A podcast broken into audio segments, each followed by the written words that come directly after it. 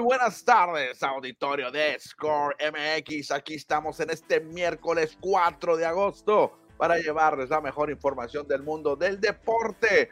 Hoy, hoy estarán quedando algunos equipos eliminados. Por el momento, por el momento ya hay uno, pero hay posibilidades de que tres más se despidan de la temporada 2023 de las grandes ligas. Mi nombre es Cristian Bernet y le doy la bienvenida a mi amigo y colega Manuel Izárraga. ¿Cómo estás, Manuel? Aquí, Cristiano, andamos listos ya para ver el desenlace de los playoffs, unas miniseries a dos encuentros. Hoy pues ya se podría definir todo porque pues hay equipos que están contra la pared. Los Reyes de Tampa, unos de ellos, uno de los equipos consentidos por tener Isaac Paredes por acá, que parece ser que estarían llegando al final de una temporada que sería pues un, una decepción para Reyes por cómo jugaron toda la temporada liderando por allá el este. Al final lo rebasan los Orioles y aquí pagaron las consecuencias. Sí, por lo pronto, de los 12 que clasificaron a la postemporada, hoy ya quedó eliminado el primero en el juego número 2 de la serie entre Tampa Bay y el equipo de Texas. Y más tarde, este, o en este momento se está desarrollando un juego,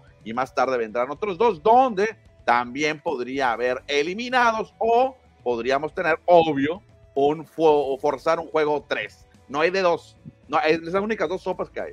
Exactamente, fíjate, Cristian, lástima, qué tristeza para los Reyes de Tampa, Cristian, que es pues, un equipo que pues tiene mucho seguidor por acá, más que nada por Isaac Paredes, ¿no? Seguidor ocasional, porque es un equipo que no tiene tradición, pero realmente se va muy rápido, ¿eh? Dos jueguitos y pelas para afuera. Eh, pues lástima por un equipo que tanto hizo en la temporada, ¿eh?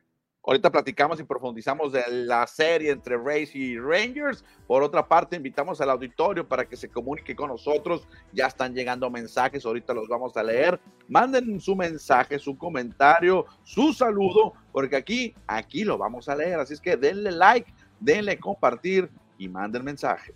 Exactamente, para que se vean los deditos levantados ahí muy bonitos, azulitos, para que la gente siga comentando y enlazada a este programa. Perfecto, Manuel. ¿Qué tal si hacemos caso al umpire, al hombre de negro, al hombre de azul, como ustedes quieran decirlo? Porque ya es tiempo de platicar del béisbol y los playoffs de grandes ligas.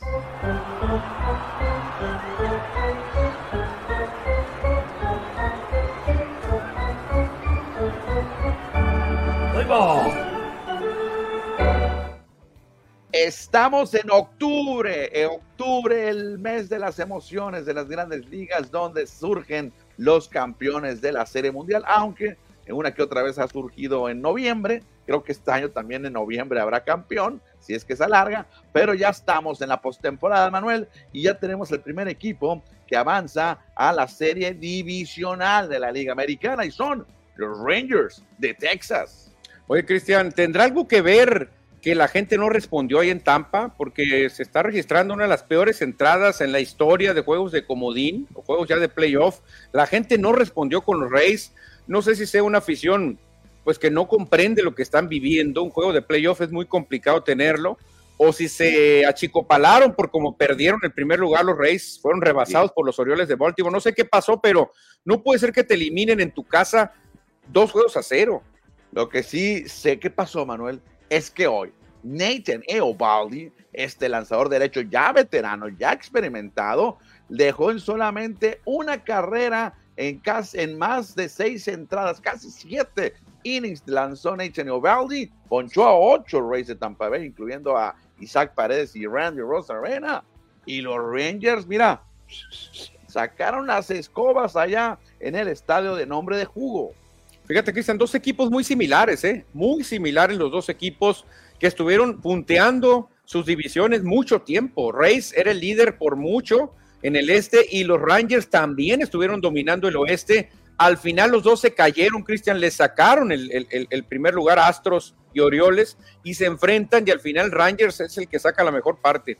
Sí, con un rally de cuatro, de cuatro carreras en la cuarta entrada, prácticamente sellaron la victoria. Los Rays anotaron su única carrera en el séptimo episodio y Nathan Ovaldi estuvo apoyado por su relevo, Josh Sports, y también estuvo por ahí José Leclerc para dominar la ofensiva de Tampa Bay y conseguir el boleto a la siguiente ronda. De los mexicanos, ¿cómo les fue, Manuel? Les fue regular, ¿eh? Sí, lástima, Cristian. Esperábamos más de, los Reyes de Tampa, de, más de eh, Paredes, más de Rosarena, más de Jonathan Aranda, que lo han usado pues de, de jugador de, de reemplazo, pero yo sigo estando todavía con la sensación de que quedó a deber Tampa, Cristiané, por, por el hecho de estar jugando ahí en su estadio, pues, por el hecho de estar jugando como locales, no puede ser que en una miniserie de tres te barran en dos, o sea, mínimo debiste haber ganado uno. Sí, fíjate que Randy Rosarena y Isaac Paredes batieron tres hits cada uno, ¿eh? En los dos juegos. No está mal. No, batieron 3.75. De hecho, aquí checando el box score del juego de hoy, eh, los que tienen el mejor porcentaje en los dos juegos son ellos, Randy y e Isaac Paredes. Son los que pegaron más imparables durante estas, esta miniserie, pero pues quedan eliminados. Sí, el problema es que los pegaron sin gente en base, no producieron pues las carreras necesarias, Cristian. Realmente hay que decirlo, el picheo de Texas se comportó a la altura. Dejar a los Reyes en una carrera es una tremenda actuación, ¿eh? Y de hecho había una estadística por ahí, hay que recordar que ayer fueron blanqueados, ahorita platicamos, creo que ya lo platicamos ayer, 4-0 terminó el juego de ayer, y tenían una racha importante de juegos sin anotar en postemporada. Los Rice a hoy anotaron una en la séptima, pero ya fue demasiado tarde, y hay que hablar ahora del equipo ganador, de los Rangers de Texas, que avanzan a la serie divisional y ahora se van a enfrentar a otro equipo de la división este de la americana. Sí, exactamente, Cristian, los Rangers de Texas. Vamos a ver qué tal les va ante los Orioles de Baltimore. Un juego ya, una serie un poquito más larga que te da más margen. Y aquí, Cristian, empiezan a tomar ventaja los equipos mejor sembrados. Por ejemplo, Orioles tiene a su rotación lista, preparadita y descansadita. En cambio, Texas va a tener que improvisar, va a tener que ser mano del abridor 3, del abridor 4 y luego volver a usar a sus, a sus, a sus caballos porque así es el calendario, tienes que ayudar un poquito a los que más ganaron. Bueno, los Rangers de Texas consiguen el boleto, esto ya queda en la historia, queda en el olvido la victoria de ayer, lo mencionamos aquí, lo de, lo de Montgomery, de Jordan Montgomery, que lanzó gran pelota, blanqueó a los Reds de Tampa Bay y con eso se ponían con ventaja, pero ya hoy lograron su boleto. Entonces, Rangers, Orioles es la próxima serie. Pero vámonos, Manuel, porque hay más series que platicar cronológicamente, ¿qué te parece si seguimos ahora con el otro duelo? Ah, no, este no, con el duelo de la, de americana, vámonos, este. Este fue, Cristiano, exactamente. Eh, los mellizos, tres por uno, derrotaron a los azulejos de Toronto. Mellizos, fíjate, el juego se llegó a cerrar, a complicarse mucho, pero al final, Mellizos haciendo buenas jugadas, Cristian, sacando los outs claves, logró derrotar a azulejos, ¿eh? Oye, destacando la gran actuación que tuvo ese joven, este persona que vemos ahí en la pantalla, Royce Lewis, de solamente 24 años de edad, conectó par de cuadrangulares. En sus primeros dos turnos, ¡pum! La sacó del parque, jonrones para Lewis. Oye, creo que el equipo de Minnesota traía una racha horrenda de no ganar en playoff. Traía, pero una cantidad acumulada de temporadas sin ganar en playoff.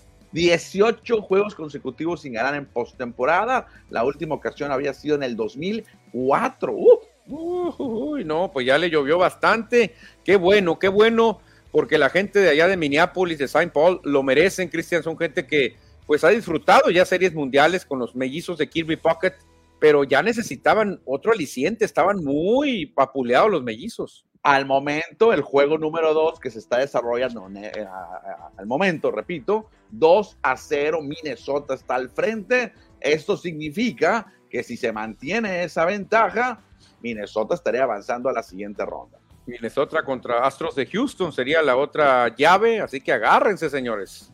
Bueno, dejamos la Liga Americana, brincamos a la Liga Nacional, al viejo circuito. Ayer, los Arizona Diamondbacks, los D-Backs, las serpientes, le dieron la vuelta al marcador y doblegaron a los Brewers, a los cerveceros. Fíjate, seis carreras sin contestación, Cristian, a punta de palos, ¿eh? Corbin Carroll, jonrón, Ketel Marte, jonrón, otro, no me acuerdo si fue Montero, jonrón, eh, Christian Walker, Christian Walker, dos producidas, con un tremendo doblete contra la barda, a punta de palos, sacaron el juego los Divacs. Gabriel Moreno es el receptor, el que recién llegado de azulejos en el cambio que hicieron, el, joven receptor, y el relevo también se mostró a la altura de, de Arizona, ¿eh? porque mantuvo a los cerveceros que ya, ya habíamos comentado que no asusta nada de su line-up, pero hizo el trabajo y sacó la chamba y le dieron la victoria a los Diamondbacks. Sí, Cristian, la verdad que qué valiosa la victoria de los Divas porque no fueron con su mejor hombre. ¿eh? no. fueron con su mejor abridor y que ahora agárrense porque ahorita platicaremos quién va a abrir por los Diamondbacks esta tarde. Perfecto, y ahora cerramos y le vamos a dejar a Manuel Izarra que nos diga qué sucedió en Filadelfia. No, una tremenda actuación de Zach Wheeler en la lomita, seis entradas, dos tercios de labor, se cintarió a ocho rivales. Buena actuación a la hora buena de Nick Castellanos, de Alec Pom también. Buen corrido de bases de Bryce Harper. Una, una actuación no espectacular porque no pegaron jonrones, que la gente está muy acostumbrada. Filadelfia tuvo a seis jugadores con más de 20 jonrones en la temporada, pero no fue necesario que el jonrón. ¿eh? La actuación de Wheeler, el relevo de Alvarado, al final a, este, a Craig Kimbrell le pegan, como ya es costumbre, a Kimbrell le van a pegar, le van a seguir pegando, no sé por qué lo sigue teniendo como cerrador el de Robbie Thompson, pero bueno, él manda. Pero Filadelfia, Cristian, realmente no tuvo mucho peligro, se puede decir ayer, estuvo controlando el juego. Hasta tuvo, hizo un, un buck a propósito, Craig Kimbrell al final del encuentro para quitarse el corredor de segunda y mandarlo a tercera base. Sí, exactamente, y aparte ya se le está acabando el tiempo, tira la pelota, ¿no? Y dice, ya, mejor vete para allá, y ya por reglamento lo mandan. No afectaba en nada, Cristian, pero, insisto, Filadelfia se vio muy bien. Eh, Tria Turner es una buena noticia, Cristian, se robó dos bases, se fue de 3-2, haciendo buenos lances. Creo que Filadelfia se está motivando, ¿eh? Oye, a las personas que le llaman la atención esta imagen que parece a Nick Castellanos haciendo la famosa Britney señal, pero no, no es el dedo del medio, es el dedo, anular. ¿Qué significa? ¿Qué dice Nick Castellanos? Nick Castellanos dice que se quedaron muy cerca de conseguir el anillo de, super, de, de, supertazón, digo, de serie mundial, y ahora quiere el anillo, por eso cada vez que batea un imparable, así, mira, les pone la, que sí parece la batiseñal, pero no, es el dedo anular, dice el anillo, vamos por el anillo, nos faltan 12 victorias más. Bueno, ahí está entonces los cuatro juegos uno que vivimos ayer, incluyendo ya el juego 2 de hoy entre Racing Rangers. Y esta estadística nos arrojó al después de los primeros resultados. Dice, en la historia de las series de Card, al mejor de tres juegos, incluyendo las temporadas del 20 y el 22, el ganador del juego 1 ha avanzado 10 de 12 ocasiones, o sea, un 83%. Ahí agrégale 11 de 13, porque ya avanzó Rangers. ¿Esto qué significa? Que los que ganan en el juego 1, pues casi, casi avanzas. Sí, porque meten mucha presión, Cristian. Los que ganan el juego 1 meten una presión bárbara al segundo juego porque te vas. Lo que pasó con los Reyes de Tampa, lo que puede pasar con los Azulejos de Toronto, que sienten la presión y dicen a la torre, o sea, hoy perdemos y nos vamos, toda la temporada se cae. Sí, dos, dos veces nada más se ha ido al juego 3 y definitivo. Fíjate, muy poquito, ¿eh? Muy poquitos veces del, en, en la era del wild card o de esta nueva regla de playoff. Solamente dos veces han ido tres juegos. Qué, qué bueno, fíjate, porque el equipo que se va a un tercer juego de comodín llega muy cansado, Cristian, para enfrentar al líder que ya está esperando a gusto en su casa, con su rotación lista, y el otro equipo viene parchado, ¿no? ¿Quién va a abrir? No, porque que, que abra Bernet, pero es el cuarto, no le hace, que abra él, o sea, no tenemos a nadie y llega el equipo muy parchado ya.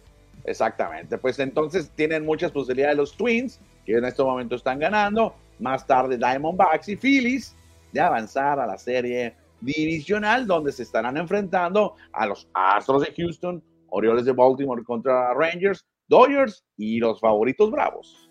Exactamente, Cristian, y quién lo dijera, ¿eh? Dodgers se podría estar midiendo a los Diamondbacks de Arizona, equipos divisionales, d como el sexto, o sea, Dodgers estaría recibiendo al peor equipo en el papel. Oye, fíjate que ayer me di, me percaté ahí por un grupo de, aficionados, de amigos de las, de las colecciones de tarjetas de béisbol. El 11 de octubre sería el juego número 3 en el Chase Field. ¿Está bien? Si avanza Arizona, pues. Sí, se avanza Arizona, claro. Hay posibilidades, ¿no? Muchas. El juego 3 sería el primer juego en casa de Arizona en la, en la serie divisional. Pero ese mismo 11 de octubre ya está programado un concierto en el Chase Field. Los Guns N' Roses estarían tocando también. No sé qué va a hacer la organización ahí de Arizona para mover el concierto, porque el juego no lo van a mover.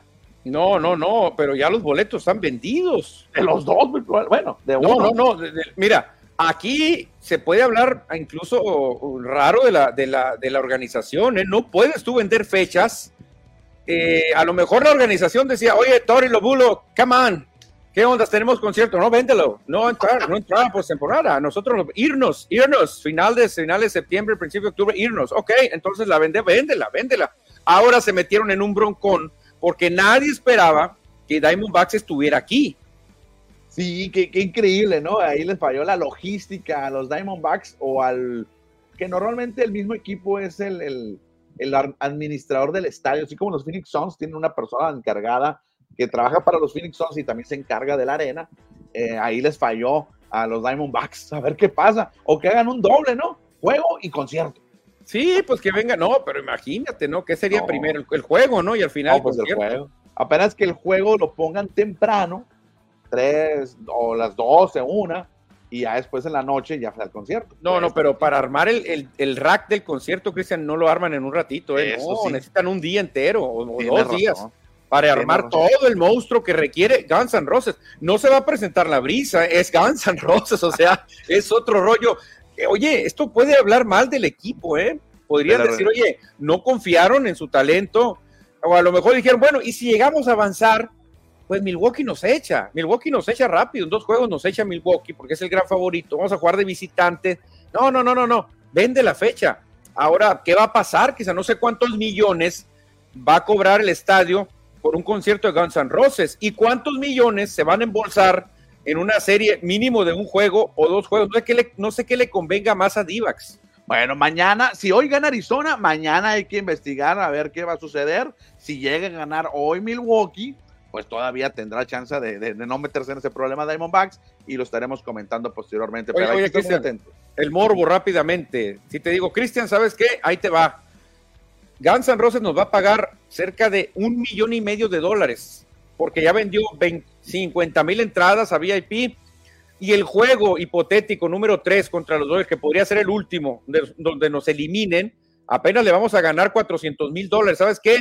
Tori Lobulo, deja ir el juego, no nos conviene avanzar, no nos conviene avanzar, nos conviene más el concierto, vamos a ganar una cantidad impresionante de dólares. Ay, no quiero pensar en eso, ojalá que resuelvan ese detalle, que avance Arizona, pues ya tiene el 50% del boleto y luego que se la, ahí se la averigüen, ahí que se la echen, como decimos. Oye, pero y, otra opción no sería jugar en Salt Rivers? Está muy chiquito el estadio, no, no lo permitiría, ¿no? No, no, no creo. Que al menos que manden el, concierto a otro lado, que lo manden ahí enseguida con los Phoenix Suns. No, pero para, las entradas que vendieron, Cristian, no caben.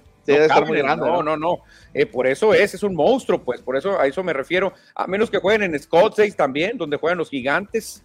Exacto. Ya, ya esperaremos a ver si ganan más tarde los Diamondbacks o mañana eh, tendremos el juego número 3. Ya mencionamos ahorita, Tampa Bay venció 7 por 1, perdón, Texas venció 7-1 a Tampa Bay en los juegos de hoy miércoles. En este momento ya es la sexta entrada, obviamente no se actualiza automático. Minnesota va ganando 2 por 0 y está batiendo Alejandro Kirk en este momento, ¿eh? Va de 2-1 ah, hoy Kirk. Ojalá y el capitán responda, Cristian. A mí no me gusta que los equipos se vayan barridos. Yo quisiera que la serie se fueran a tres juegos, pero pues también Toronto parece que se va rápido. ¿eh? Y más tarde, Manuel, ahorita en cuanto termine el programa, arrancan. Mira, otro sencillo, otro hit a la banda contrario de Alejandro Kirk, que lleva dos líneas en el juego de hoy. Oye, Cristian, ah, como vamos, dos jugadores que pertenecen a Naranjeros podrían quedar eliminados rápido. ¿eh? Sí, dos. Bueno, uno ya. Paredes ya está fuera. Paredes ahorita, fíjate, ahorita 4 de octubre, ya está descansando, ya, ya no está jugando. La temporada empieza el 15, ya tienes, eh, ¿qué? 11 días de descanso, más todo noviembre, más parte de diciembre. O sea, pretextos de que me fui muy largo en la temporada no va a tener paredes. Realmente 4 de octubre ya estás fuera, no va a tener mucho pretexto. ¿eh? Exactamente. Entonces, Manuel, ahorita a las 4 tendremos a los Diamondbacks contra los Brewers en el juego número 2. Sí, aquí mira, es la oportunidad de oro para D-Backs. Si ganan hoy, este, eh, pues no dejan que despierte Brewers, que saben que están contra la pared y que saben que van contra el mejor hombre. Zach Gallen tiene ahorita todo para eliminar a Milwaukee, pero esa oportunidad, Cristian, si no la concreta hoy Divax, mañana pierden, mañana quedan eliminados. Por parte de los cerveceros estará abriendo Freddy Peralta, así es que Peralta contra Gallen será el duelo de picheo, duelo de derechos, ahorita a las 4.08 en cuanto termine el programa nos vamos a ver el juego desde Wisconsin. Y más tarde, Manuel, a las 5 ese no te lo pierdes. Ese no me lo pierdo, nunca me he perdido uno en toda la temporada, menos este, Cristian. Aaron Nola buscará darle el pase a los Phillies a la serie divisional contra los Bravos de Atlanta a las 5 con 8. Creo que Filadelfia también tiene ventajita en este juego. ¿eh? Sí, por parte de Marlins va el zurdo de 26 años. Braxton Garrett será el encargado de abrir, que este año ganó 9, perdió 7 y tuvo una efectividad de 3.66 en 31 juegos. Sí, tiene la pues, ventaja. Sí, Filadelfia tiene ventaja de experiencia para Nola. Este, y que ya le ganaron a Luzardo, ¿eh? Luzardo los había dominado, pero le hicieron saber que en playoff es otra cosa, que en playoff es muy diferente a temporada regular. Sí, hoy salen los mismos zurdos, eh, Kyle, Kyle Bryce Harper y eh, Bryson Stott salen como titulares en el line-up de Filadelfia.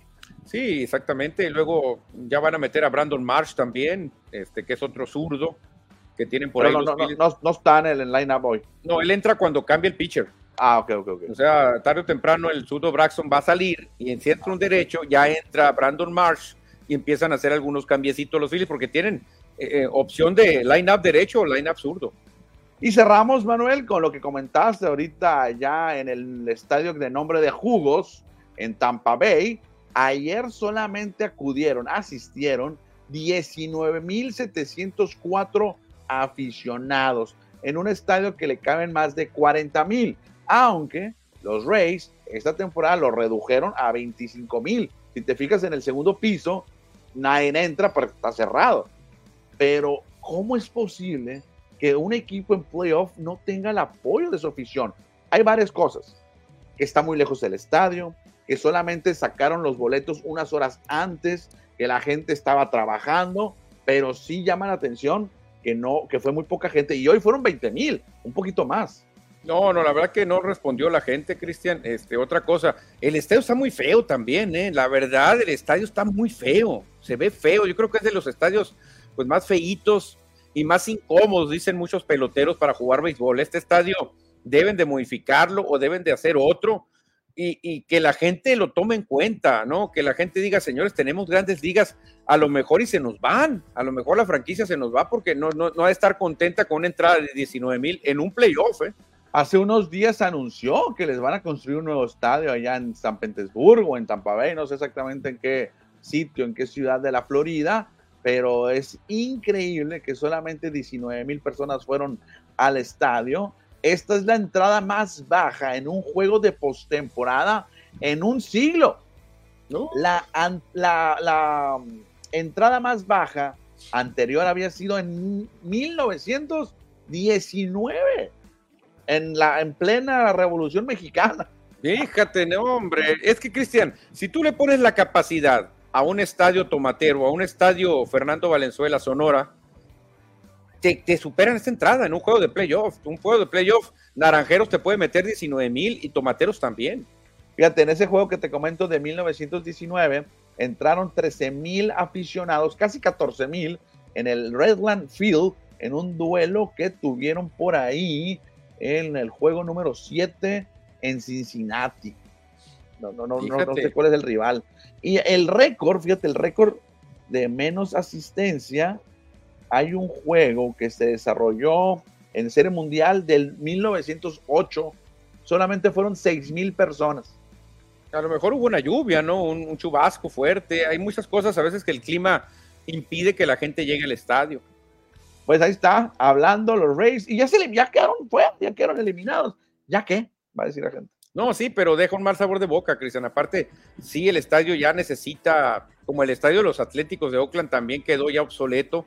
Este estadio necesita modificaciones o cambios o tumbarlo, pero la gente, yo creo que con eso sí a motivar, sí a motivar. Tienen un equipo ganador, Cristian, o sea, no son los Reales de Kansas que hace rato no ganan nada, son los Reyes de Tampa que están gane y gane y gane. Exactamente. Vamos a leer mensajes del auditorio que nos dice por acá Edward Solar.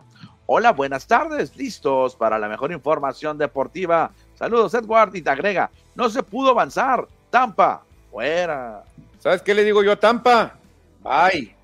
Tampa, bye. Bye, bye. Daniel Marín, Mini Ron dice, está listo para las noticias deportivas y para la acción. Ese Daniel, mañana juegan los cimarrones. José Luis Munguía dice, Score MX, la casa de los deportes. Muy bien, por José Luis Muguía. Iván Alonso, buenas tardes. Yo no lo pude ver el juego. ¿En qué canal lo pasan? Es que son por canales de cable, Iván. Son, son ESPN, la mayoría pasa, ¿no? Los de la Liga Americana los pasa. ABC, ¿quién pasa? Ah, Fox. En, México, Fox. Ah, y en los de la Nacional los pasa ESPN. Me imagino que el fin de semana Grupo Imagen va a pasar algún juego. No sé. Sí, oye, ahora, ¿Grupo Imagen irá a tener la serie mundial? No sé, yo creo que sí. Tiene los derechos, creo que se va a romper la tradición de los tres amigos, ¿no? Exactamente. Creo que el año pasado ya se, ya se, rompió. Ya se rompió. Dice que hoy empieza el mismo Iván Alonso, hoy empieza la Mexican Baseball Fiesta, debutan los Mayos a las 7 de la tarde contra Águilas de Mexicali. Ahí está la afición de la tribu del Mayo. Mucha afición. ¿Qué información reciente hay de Julio Urrías, Cristian? nada al momento, ¿no? ¿no? hay nada que. Pues malas noticias, en lo que nos quedamos son muy malas noticias. Lo que se espera para Julio es de lo peor, ¿eh? Dice Iván Alonso, Phillies va a ganar hoy, Manuel, y va a entrar a la serie divisional. Ah, claro, ahí recordando un mayo con los Phillies, Matt Stairs, que dejó gran huella en Navajo y en Filadelfia. Juan González, mejor que quede fuera Tampa. Así se desocupa temprano Paredes para que pueda venir a Naranjero. Es, es lo que te decía, Cristian Paredes oficialmente está desocupado las, el octubre 4 a las 5 de la tarde, ya, fuera, ya no estás jugando, ya te eliminaron. Y tienes un descanso larguito. ¿Tú crees que toda esa fatiga que trae no se le quite en un mes y medio, dos? Oye, pero luego ya es que a Isaac Pérez le gusta venir a jugar al Reforma aquí, a jugar sus las cáscaras y todo, que no, no está mal, ¿no? No está mal. No, sí está mal. ¿No está mal?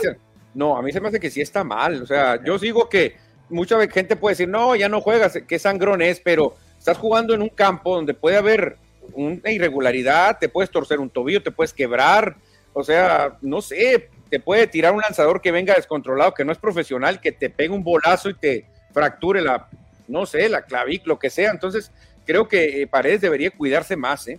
Dice José Luis Munguía, ¿dónde juega Texas, Cristian Bernet? ¿Dónde está el estadio? Me pregunta.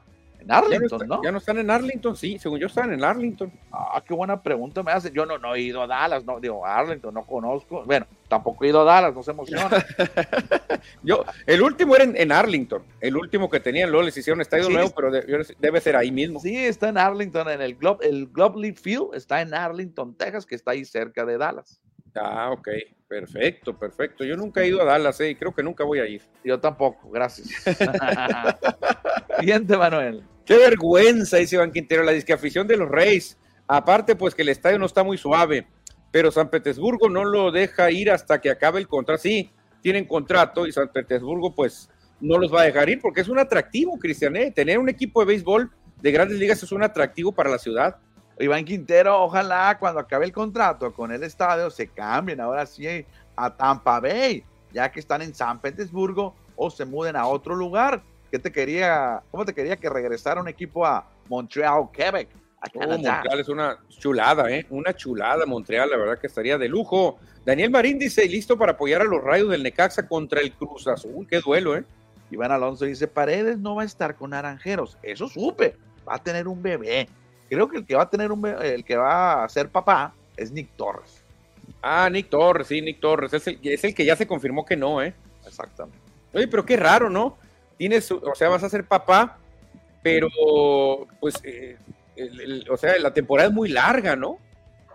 Bueno, cada familia es diferente. Sí, cada familia. A lo mejor Nick Torres quiere estar todo lo que pueda con el bebé, pero muchos peloteros tienen al bebé, están con la familia y luego se van a jugar, ¿no? Porque Hay que la chamba es primero, aquí por la chuleta, pero yo creo que Torres no necesita lana, no dice, nada, me vale. Iván Quintero dice que juegan en Arlington, a un lado del anterior estadio, enfrente del estadio de los vaqueros. Ahí está. Yo creo que Iván Quintero sí ha ido a Dallas. Yo creo que sí. Yo creo que ya fue a Dallas el señor Iván Quintero. Le mandamos un abrazote. Manuel, dejamos el béisbol y los mensajes y ahora sí nos vamos a, a los emparrillados de la NFL para platicar de los vaqueros de Dallas.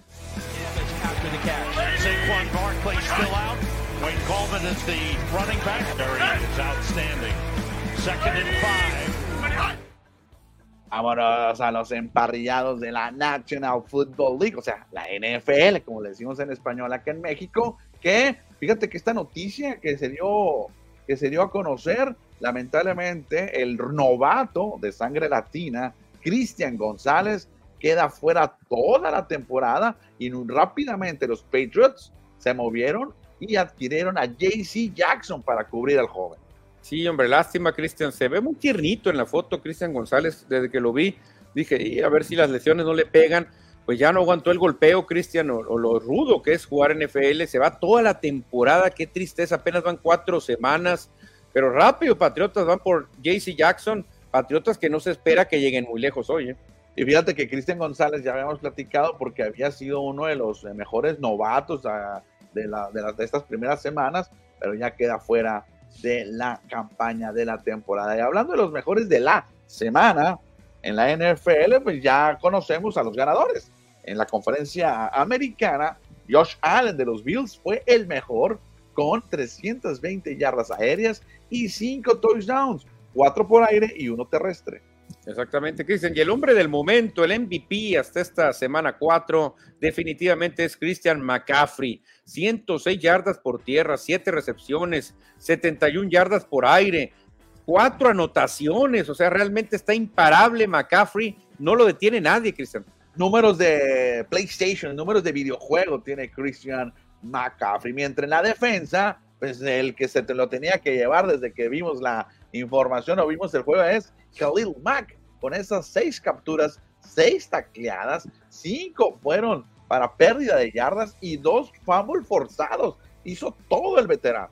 Exactamente, en la conferencia nacional se lo lleva Devon Witherspoon de los Halcones Marinos de Seattle, que tuvieron una gran actuación. Él tuvo dos capturas y se aventó siete tacleas, nada que ver con la actuación de Khalil Mack, ¿no? Oh, y agrégale la intercepción que regresó para touchdown, 97 yardas.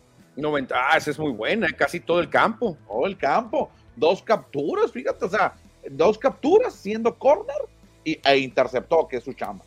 Sí, la carga, cuando manda carga el equipo, los corners o algún safety se va y vámonos a sorprender.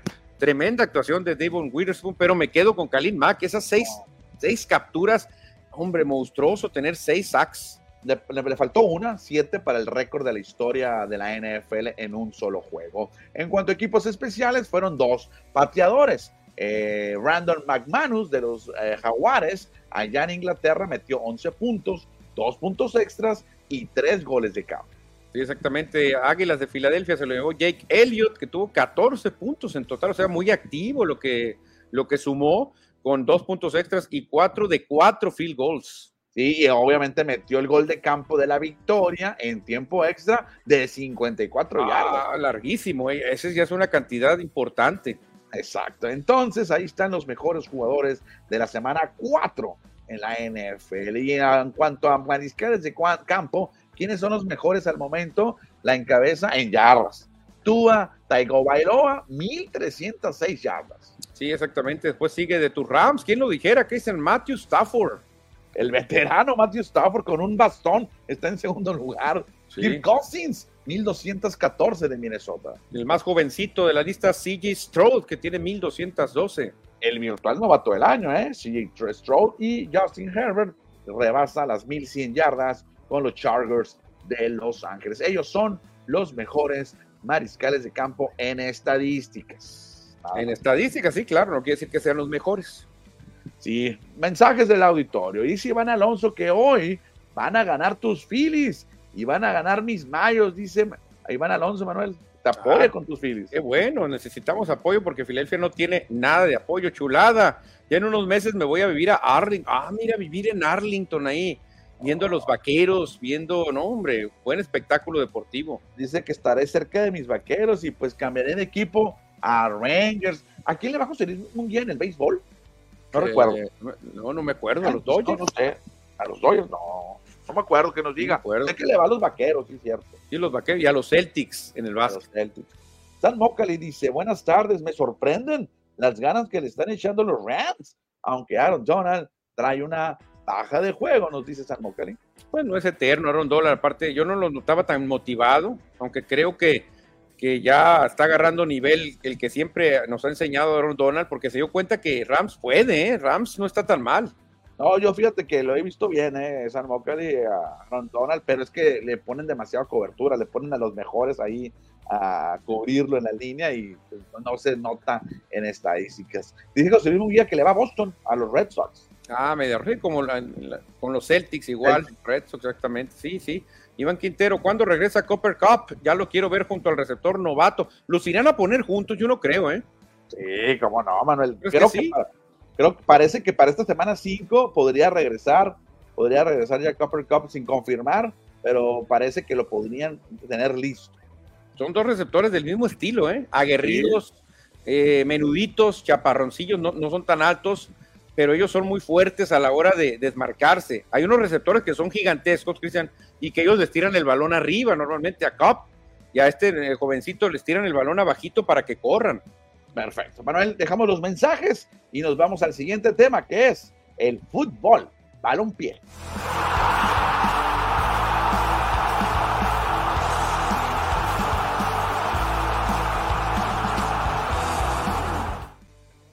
Pero no se emocionen, no vamos a hablar del fútbol mexicano, no tiene caso.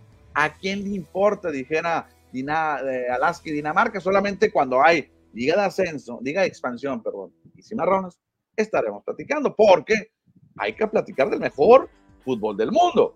Y no es el de la Champions, es el de la Copa Mundial de la FIFA, que hoy, hoy se dio a conocer que tendrá seis seis países sedes en la edición 2030. A ver, a ver, ¿cómo seis? Hemos tenido cuando mucho, una vez fue Corea-Japón, ¿te acuerdas? No más. Y, ahora, a ver, va a ser México, Canadá y Estados Unidos, tres. ¿Ahora seis? Sí, hoy la FIFA anunció que España, Portugal y Marruecos van a ser la sede oficial de la Copa del Mundo. Además, Uruguay, Argentina, y Paraguay tendrán juegos inaugurales recordando, celebrando el centenario de la Copa del Mundo.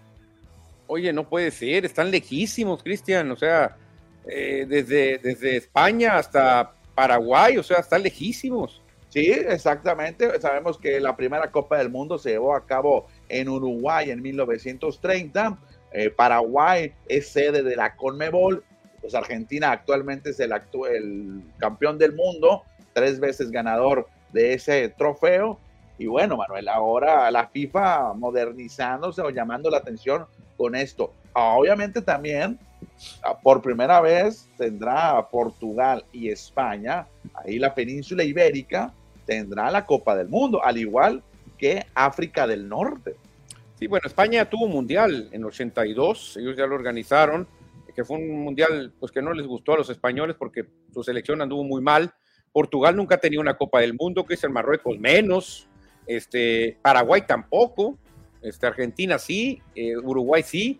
Entonces, pues vamos a ver, algo busca la FIFA con esto, o sea, va a dividir un mundo de, cosas que ahora sí va a ser, eh, ¿cómo cubrir para un reportero cómo cubrir los juegos en Uruguay, en Argentina, en Paraguay, en Marruecos, en Portugal y en España. ¿Cómo le haces? Bueno, eh, nada más para, para, para, para determinar la información que ahorita lo comenté.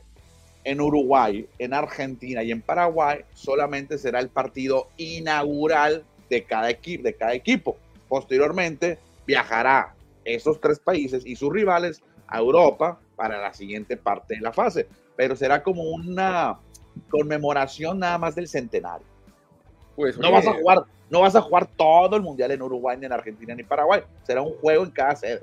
Sí, sí, bueno, a ver, a ver, porque normalmente te venden paquetes, ¿no? Te ponen, te vendemos un paquete turístico con el juego 1, 2 y 3 de Argentina. Órale, ahí te va. No, pues ahora no, porque el paquete incluye un boleto de avión a Argentina y luego un boleto de avión a Marruecos y luego un boleto de avión a tal. O sea, a ver cómo le hace la FIFA. Me, me, gusta porque pues se cumplen 100 años, ¿no? 100 años del, del primer mundial, pero sí, qué alejado quedó. Hubiera, le hubieran dado el, la Copa del Mundo a Uruguay, ¿no? O a Argentina o a, alguien de ahí. Exactamente, creo que hubiera sido mejor que lo organizara Uruguay-Argentina, una Copa del Mundo en conjunto en América, que, hacer esto de seis, pero algo, yo creo que prefiere los euros y prefiere allá el, el dinerito de la UEFA o de, la, o de Europa que el de los países del tercer mundo, como nos dicen. Sí, sí, sí, pues a ver, llama la atención. Bueno, si te vas a distancias, pues también desde Canadá, México, aunque son países casi vecinos, hay un mundo de distancia. Bueno, ya luego tendremos más información de esto. Por lo pronto ya se anunció estos seis países como sede. Los principales serán los tres euros, bueno, dos europeos y un africano.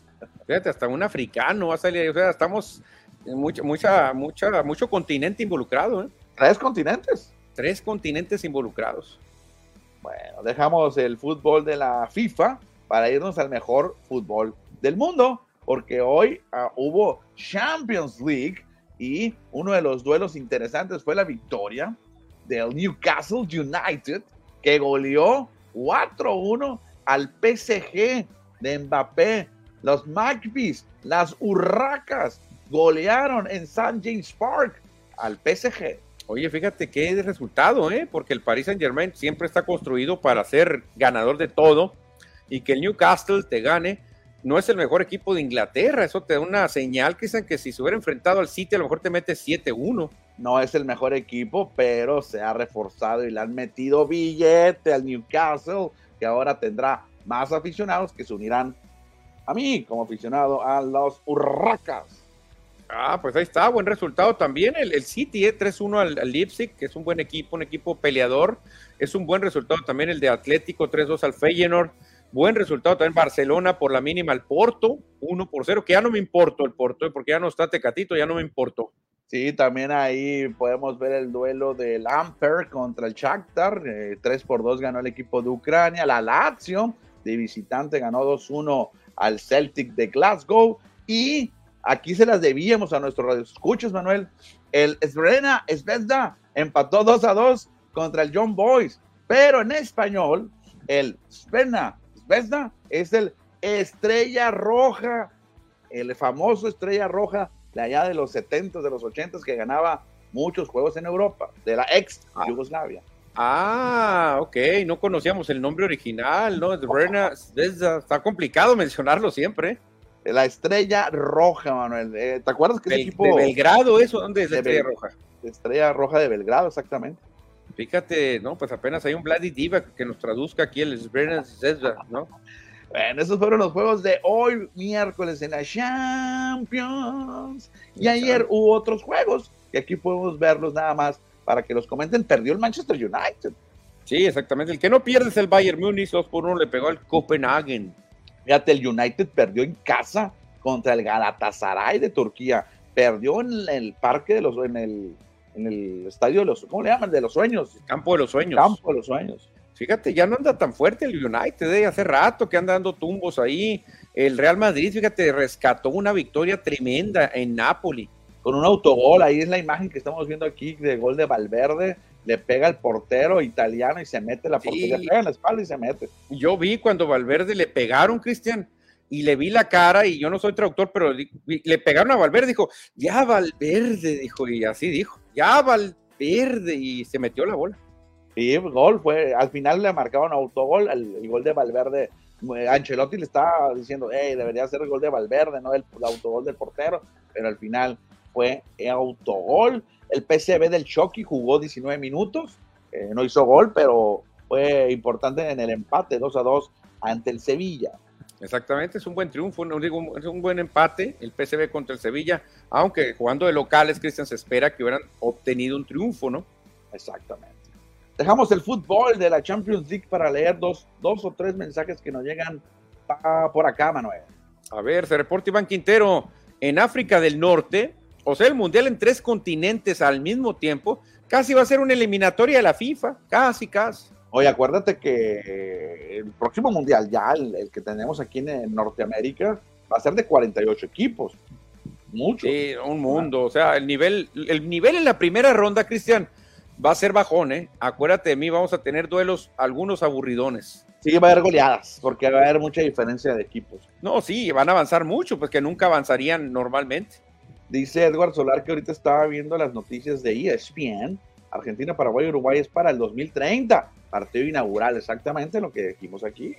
O sea, Argentina va a tener su inaugural, ¿no? Paraguay va a tener el suyo y Uruguay va a tener el suyo contra rivales que no sabemos, pero ahí van a estar jugando en inaugural y luego se van a volar para viejo continente. Imagínate para... a, a, los equipos que les toque, Cristian, ser los sinodales ahí de viajar a un juego nomás a Uruguay, luego regresarse otra vez. Hombre, qué broncota.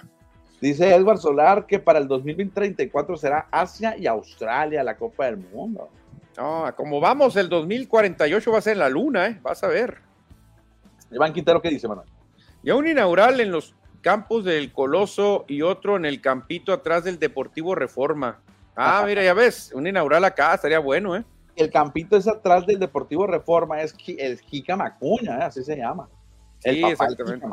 Creo que hasta le robaron la placa que estaba ahí, algo así, ¿no? No lo dudo. No lo dudo.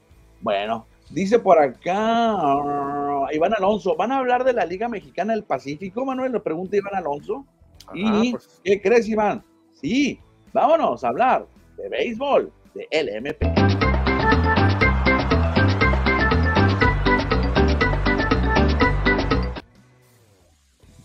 ¡Vámonos! Manuel, me agarraste, descansando un ratito. Fue muy rápido él. Eh, deja quito, quito, quito esto que está por acá. Hoy Naranjeros de Hermosillo regresa a la actividad, pero en Douglas, Arizona, en el Cooper King Stadium, Hermosillo contra Obregón. Ándale, mucha gente de Agua Prieta va a andar por allá, creo, ¿eh? Sí, 7 de la tarde es el duelo y lo pueden seguir a través de la página de Naranjeros de Hermosillo ahí en el Facebook. Oye, Cristian, ¿cómo le ayudan estas giras a Naranjeros? Eh? Porque mira, eh, tú sabes que el sur, pues lo pelea mucho Mayos, ¿no? Mayos, gente de Guatabampo, de Álamos, tiene que apoyar a Mayos. Un pedazo del sur lo pelea Yaquis, ¿no? Que Yaquis está agarrando incluso gente a lo mejor un poquito de Guaymas, y ahí lo que se espera, ¿no? Pero el centro y el norte, con lo que está haciendo Naranjeros, lo está agarrando todo, ¿eh? ¿Tú crees que la gente de Agua Prieta, ahí eh, cerquita de Douglas, ¿a quién le va a ir? A los Naranjeros, obviamente. Sí, creo que históricamente Naranjeros, bueno, el norte de Sonora ha sido aficionada a Naranjeros.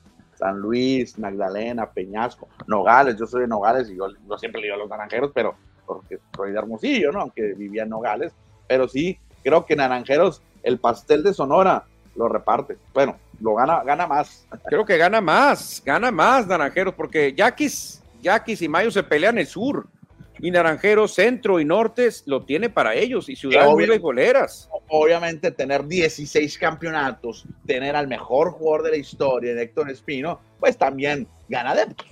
Sí, gana. Es más, me atrevo a decirlo. Tucson también lo domina Naranjeros, ¿eh? Puede ser, sí. También lo domina Naranjeros. Aunque Tucson y Phoenix hay, ah, hay personas de todo Sonora y de Sinaloa. No, no, ya sé, pero obviamente Naranjeros, por la cercanía que tienen con Nogales, Imuris, Magdalena, que son gente que más va a Tucson, a Phoenix, por eso dominan. ¿eh? Es un fenómeno Naranjeros allá en Arizona. ¿eh?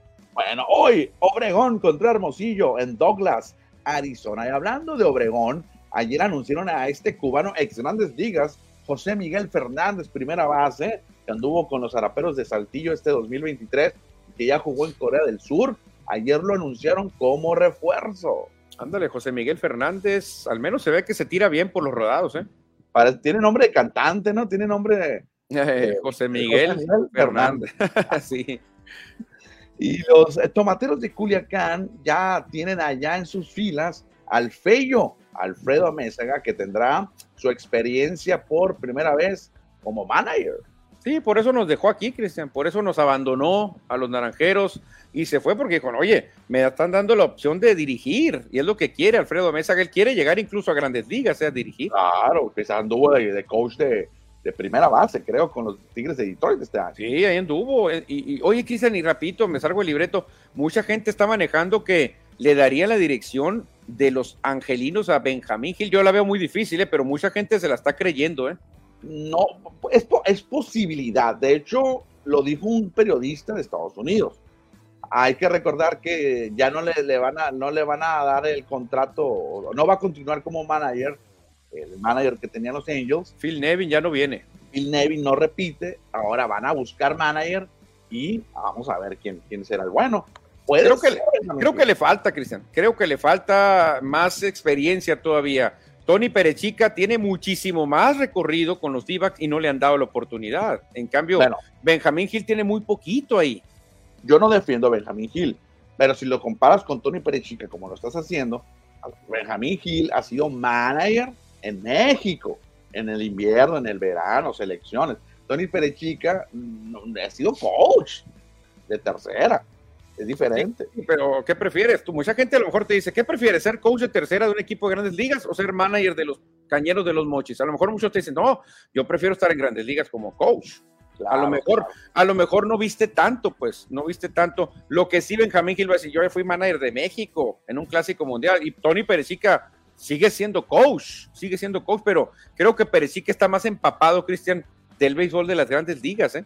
Bueno, está ahí latente que pueda ser manager Benjamín Gil en grandes ligas, Manuel. Y ah, vamos a cerrar el programa con un par de noticias del deporte sonorense, ¿te parece? Sí. Porque los sonorenses que participaron en el Campeonato Nacional Infantil de Alterofilia, es decir, levantamiento de pesas, ganaron 85 medallas en la rama varonil y rama femenil. Aquí en la foto aparecen puras damitas, puras niñas, ganaron 85 medallas entre todos. Oye, ve, hay unas niñas que tienen hasta cuatro medallas colgadas, tres medallas tienen la de rojo, otras tres por acá. O sea, dobletearon y tripletearon medallas. Y tres medallas es el máximo que puede ganar cada levantador de pesas, el total, el envión y el arranque. Ganaron 27 de oro, 38 de plata y 20 de bronce. Sonora potencia en el levantamiento de pesas a nivel nacional. No, pues claro, tenemos una medallista olímpica sonorense, o sea, para muestra un botón. Exacto. Y cerramos también con la información del Instituto del Deporte de Hermosillo, porque ya arrancó el torneo de box de los barrios de Creces en el Deporte, que arrancó el fin de semana en la cancha 4, acá en la colonia Olivares, con 33 peleas y 200, más de 200 boxeadores me gusta esto, Cristian, me gusta, la verdad que se me hace algo muy, muy bueno, muy sano, o sea, boxear con protección, obviamente, con el cuidado del, referee. Me encanta este tipo de torneos a mí. Ahí está para que apoyen el fin de semana, de este fin de semana al otro, la siguiente fecha del torneo de box de los barrios que organiza el Instituto del Deporte de Hermosillo. Manuel, y ya nos vamos a despedir con algunos mensajes del auditorio. Nos dice Pollo Gasos, tienen 16 campeonatos, sí, pero ya son muchos de la vieja era. O sea, ya ni los chavorrucos les toca esa historia. Hará falta una nueva dinastía en algún equipo. No calientan banque los jugadores en el mismo equipo, como nuestros Jackies del 2013. Por ahí duró un buen tiempo la base de ese equipo junto, dice Pollo Gasol, que ya nos parece, que la afición de Hermosillo se parece a la de los Yankees. A los Yaquis, nosotros diciendo los 16 veces, llegan los tricampeones, ahí de ahí nos damos, Cristiano, sean otro, somos los más ganadores, somos los tricampeones, pero ya del tricampeonato y del último campeonato de Naranjeros ha pasado un mundo, ¿eh? Sí, exactamente, pues, ya ves la afición de Yankees, no, de Yankees, también presume muchos campeonatos y muchos fueron hace demasiados años, en blanco y negro todavía. Sí, lo que sí, lo que sí es cierto que dice Pollo es que ya le urge un campeonato a los naranjeros. ¿eh? Ya ha pasado muchísimo tiempo, Cristian. Hay muchos jovencitos que están apoyando a naranjeros que ya no se acuerdan de Héctor Espino, que ya no se acuerdan de Calimán Robles, ya no se acuerdan de muchas grandes estrellas. Y entonces necesitan otra vez, Cristian, reforzar ese amor por naranjeros con un campeonato. ¿eh? No lo quise decir, dice Pollo Gasos, pero sí, cierto. Cierto, pues. No, no, no, dijo la pura verdad. Es que realmente muchos equipos como Yankees así viven desde el pasado también. Sí, o los Celtics de Boston también. Los Celtics, cuando, cuando había nomás cuatro equipos, ellos ganaban siempre. Bueno, ocho. Oye, dice, no lo quise decir, dice Pollo Gasos, pero la misma organización de Naranjeros dice que necesitan el campeonato. Lo acaba de decir la semana pasada Francisco Gámez aquí con nosotros. Sí, sí, la verdad que me gusta la, actitud de Naranjeros, Cristian. ¿eh? Me gusta de que no dicen, bueno, buscaremos ahí meternos a playoff otra vez. No, no, no, no, no. Ser campeones o es un fracaso. O sea, así lo dijo Pancho Gámez, así lo dice Pablo de la Peña, el, director del equipo. Así lo dice la directiva, Cristian. Y, me, imagino que, el ingeniero Mazón dice lo mismo del dueño del equipo. Sí, ¿tú crees que a Enrique Mazón le va a llegar Juan Gabriel Castro? Enrique, quedamos cuarto lugar, nos eliminaron en semifinales, ¿qué te parece? Vámonos, vámonos, vámonos. Claro, Naranjeros quiere ser campeón, hay que decirlo. Yo creo que no es ningún secreto. Si ellos mismos lo dicen, pues es la realidad. Yo me acuerdo, Cristian, en unas épocas que se festejaba mucho un cuarto lugar de WhatsApp, ¿eh? llegamos a semifinal, nadie esperaba, la verdad fue una gran actuación, felicitamos a los muchachos, eh, yo entiendo, ¿no? Y obviamente con todo respeto que hay niveles, Guasave, un campeonato nomás. Y en unas ocasiones se ponía la cosa muy de fiesta, decían, llegamos al, a, a la semifinal, estamos entre los cuatro mejores de la temporada, eso es buenísimo. Fíjate, Oye, ¿y te acuerdas que me recuerdo muy bien porque trabajamos juntos en aquel tiempo nos tocaba estar ahí en la redacción del periódico? Dos temporadas consecutivas fueron cuando eliminaron a algodoneros, a naranjeros con aquel pitcher derecho Spike Lumber, ¿te acuerdas? Ah, muy bueno, tremendo Lumber, sí. Y los eliminaron a naranjeros, algodoneros. Sí, Spike Lumber, tremendo lanzador que les tenía tomada la medida, ¿eh? Sí, dice Iván Quintero. Ah, bueno, Oscar Aguilar dice: Sí, ya nos toca un campeonato de nuestros naranjeros. Sí, ya sé. Iván Quintero, pues el último fue después de los Yankees. Hay que recordar que Naranjeros cortó la racha de Yankees en campeonatos, aunque sí, ya falta otro, eso sí. Yo creo que aquí le urge más a Naranjeros, ¿no? O a Yankees. ¿A quién le urgirá más el título? No, pues a naranjeros, yo creo, porque ya su- es la sequía más, más larga que han tenido de campeonato. Sí, pero Yankees no gana desde el tricampeonato. 2013. Sí. Dice, ese ingeniero es el problema que no ha querido invertir, no nos hagamos. Ah, bueno. Yo creo que este año está muy bien el equipo, Iván Quintero. No defiendo a Naranjeros, pero creo que este año en el papel trae un equipazo lo que, lo que han mostrado. Yo creo que si haces un sondeo, Cristian, entre jugadores y managers, todos van a coincidir que el equipo a vencer este año es Naranjeros. ¿eh? De verdad, si le preguntas a tomateros, a cañeros, cuando vean el equipo que redondeó y en diciembre que llega a Paredes, que llega a González, realmente el equipo a vencer se llama Naranjeros, favorito, pero obviamente hay que jugar la temporada. Cuidado porque Iván Alonso dice, Diosito me escuche, pero Mayos va a quedar campeón esta temporada. Claro, tiene sus posibilidades Mayos de Navajoa. No, con Tirso Ornelas, Cristian, cuidado, ¿eh? Mayos de Navajoa tiene el 10% de posibilidades igual que los otros nueve equipos. O sea, hoy todos los equipos tienen 10% de ser campeones. Y posibilidades. la liga es muy noble, Cristian. Puedes tener un mal inicio, puedes a lo mejor no invertirle mucho en extranjeros y en la segunda vuelta decir, ahora sí, ahora sí va mi resto y avanzar a los playoffs y quedar campeón. José Luis Munguía, son Derek Bryan y Juan Aguirre, si todavía están. Otro problema era León Lerma, dice eh, José Luis Munguía. Sí, creo que ahora Pancho, Pancho Gámez, Francisco Gámez, que es el gerente deportivo, es el que ha tomado esa rienda eh, en la contratación de jugadores. Y última mano ya para irnos. Dice Iván Quintero, esperemos que ahora sí, los últimos nueve años, nada de inversión se ha visto, pero fíjate, este año se ve muy fuerte Naranjeros, ¿eh? muy fuerte, muchos extranjeros, grandes ligas la mayoría, y la base. Yo no veo un equipo que tenga una base nacional tan sólida como Naranjeros. Eso le pone el mote de favorito. Ya esperaremos que arranque la temporada el próximo 14 y 15 de octubre.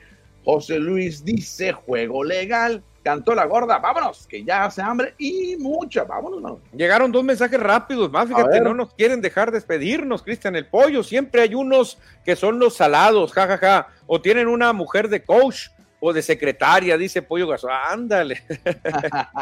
Mira, Iván Alonso dice, mañana es mi cumpleaños, que sea el último, el mío. Ah, el último mensaje. No, mañana te felicitamos, Iván. Conéctate, mañana te felicitamos con mucho gusto en tu cumpleaños.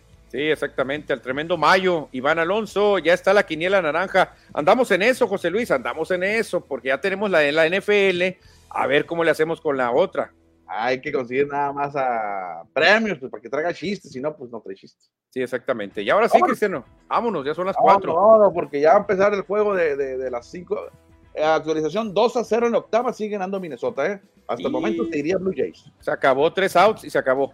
Está bateando Vladimir Guerrero sin hombres en base. Vámonos, hasta mañana. Bye. Adiós.